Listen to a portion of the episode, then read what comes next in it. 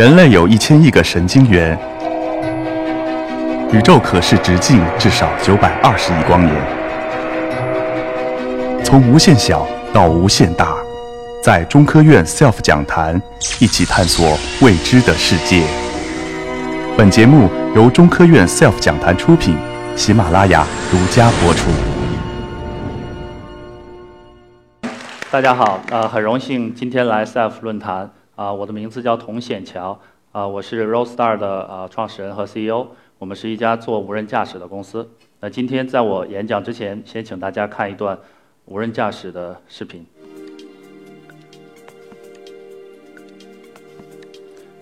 那这段视频呢是在啊深圳录制的，大家可以看到这是一个呃人类没有人类驾驶员的一个汽车，它在跟人一样来驾驶这个车，行驶在这个公共的道路上。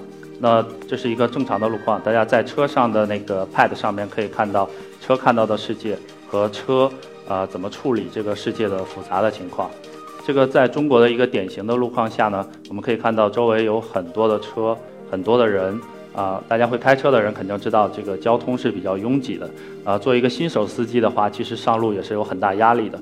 所以呢，我们这家公司致力于把无人驾驶带到中国，让中国的老百姓。啊，尽快的用上这个啊先进的技术。那今天我演讲的主题呢是无人车眼中的世界。啊，我是呃，二零零五年本科在哈工大，然后呢，我零九年的时候就出国到美国，然后一直呢致力于这个机器人和无人驾驶方面的研究。那个时候刚去读博士的时候呢，其实啊我自己来说对机器人、对无人车是有一个梦想的，是希望。啊，这项技术从实验室早日带到生活啊当中。当我博士毕业以后呢，又工作了几家公司，那发现这个技术已经越来越成熟。那在去年，我和我的两个合伙人决定创业出来，自己开发这项技术，也是希望把啊美国的技术结合中国的特殊的场景，让中国的无人驾驶早日啊带到我们的生活中。那无人驾驶会给我们生活带来什么样的改变呢？从广义的来说啊，它不仅仅是一项技术。它可以带来交通革命的变革，也就是说，当车不仅仅是一个驾驶的工具的时候，那我们在车里面就可以做很多其他的事情，比如我们在车里面可以开会、可以工作，那甚至在车里面可以看电影啊。那车里面没有了方向盘，没有了驾驶的行为呢，那车的空间就会变得很大。无人驾驶的车将会是未来的一个重要的移动终端，就像今天的手机一样。那无人驾驶有哪些啊优势呢？首先，我们要讨论一下说人开车有什么样的问题。呃，大家可能很多都是司机，都在这个比如上海开过车，很多时候是非常拥堵的。大家拥堵的时候呢，都会啊比较着急，比较生气。那很多时候呢，因为人特别的多啊，每个人都需要去呃这个呃 CBD downtown 去工作，所以这些拥堵的事情很难解决，而且从单个的人类的角度来说，也是很难解决的。另一个来说，我们自己不开车，我们可能叫滴滴，我们叫出租车。那实际啊，人开车啊，这个成本是越来越高的。不管是通货膨胀，还是这个呃这个人力的成本，都是一个上升的趋势。那也就是说，我们出行服务的，如果用人的话，这个呃代价是越来越大的。另外，人开车也会导致一些问题，因为人呢总是有一些情感的。我们很多时候有路怒症，很多时候累的时候呢会精力不集中。那有的时候呢会疲劳驾驶，甚至有些时候聚会的时候会不小心喝了酒，会有酒驾、醉驾的问题。所以这些东西呢都是有人车啊或者人类开车的一个不可避免或者呃很大的问题。那今天很多的交通事故实际就是因为人类的这些呃粗心或者这些不是很遵守规则来造成的。所以无人车呢就是致力于解决这样的问题。那无人车可以带来什么样的好处呢？一方面它可以让我们的出行更加便捷。更加安全，更加舒适。那我们会有更多的自由的时间在车里面。我们在车里面不需要去开车，我们可以去工作，可以想很多其他的事情。那无人车呢，本身来说，我们也不需要考虑停车的问题。那也可以节省这个城市的很多的空间。那车只需要把我们送到一个地方，那它在它自己的这些呃呃规划上，它才可以去接其他的人。对整个的交通系统是一个提升生产力的过程。另外呢，也是提升了这个整个出行服务的质量。所以，当无人车到来的时候，我觉得对我们的不管是中国还是全世界的交通系统都是一个伟大的变革。那我们的出行会变得更加容易、更加舒适。自动驾驶呢，啊，这个是美国的呃交通部的一个呃从分级上的一个规定。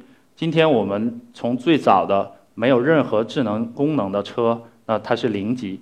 然后呢，一二三级呢，实际是对应我们叫辅助驾驶的功能。也就是说，我们人类还是把握的这个方向盘。那很多功能就是让这个人类的开车更加容易、更加简单一些。比如说特斯拉的 Autopilot，那实际在高速上你可以实现一部分的啊辅助驾驶的功能，但是核心是这个车的呃责任和所有权还是归在司机的身上。发生任何的事故呢，那实际还是司机的责任为主。那呃四级、五级往上呢，实际是冲着把司机替代掉去的，所以我们叫全自动的无人驾驶。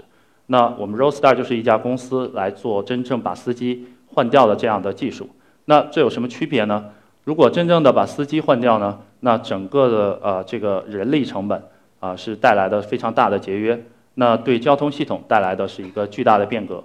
那可能畅想一下，未来十年、二十年，人类可能不需要拥有车，我们只需要的是一个出行服务。我们到任何地方只需要叫一个出租车就好了，叫一个无人驾驶的车就好了。所以四级和五级才是一个无人驾驶的终极形态，才是改变这个交通格局的终极工具。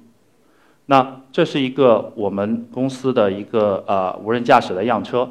那大家可以看到，和普通车的区别在于说，它上面有一个呃很多的传感器和一些呃软件和算法的东西集成到车的上面。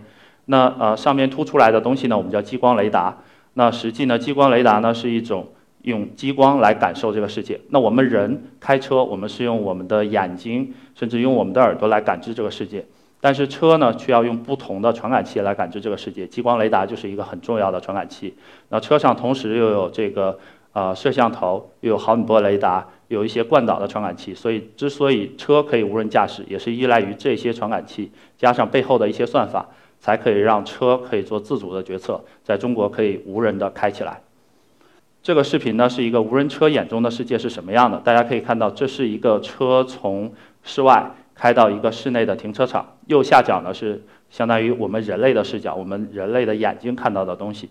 那这个大的屏幕上呢是车看到的激光看到的东西。我们也可以看到，无人车眼中的世界是非常高精度的，它是一个厘米级精度的呃世界。那我们也看到人在动，停车场里的车啊都可以非常清晰地表达出来。那这个无人车呢，是从室外开到室内的停车场，这是一个三层的停车场，它从下面开到上面，最后再开出去。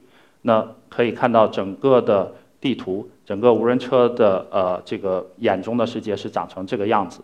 那再说一下，回到中国，我最早的时候在美国做无人驾驶的研究，那最早的时候我们公司也是在美国做无人驾驶的路测，所以呃这方面的技术在一开始的时候，美国是领先于全世界的。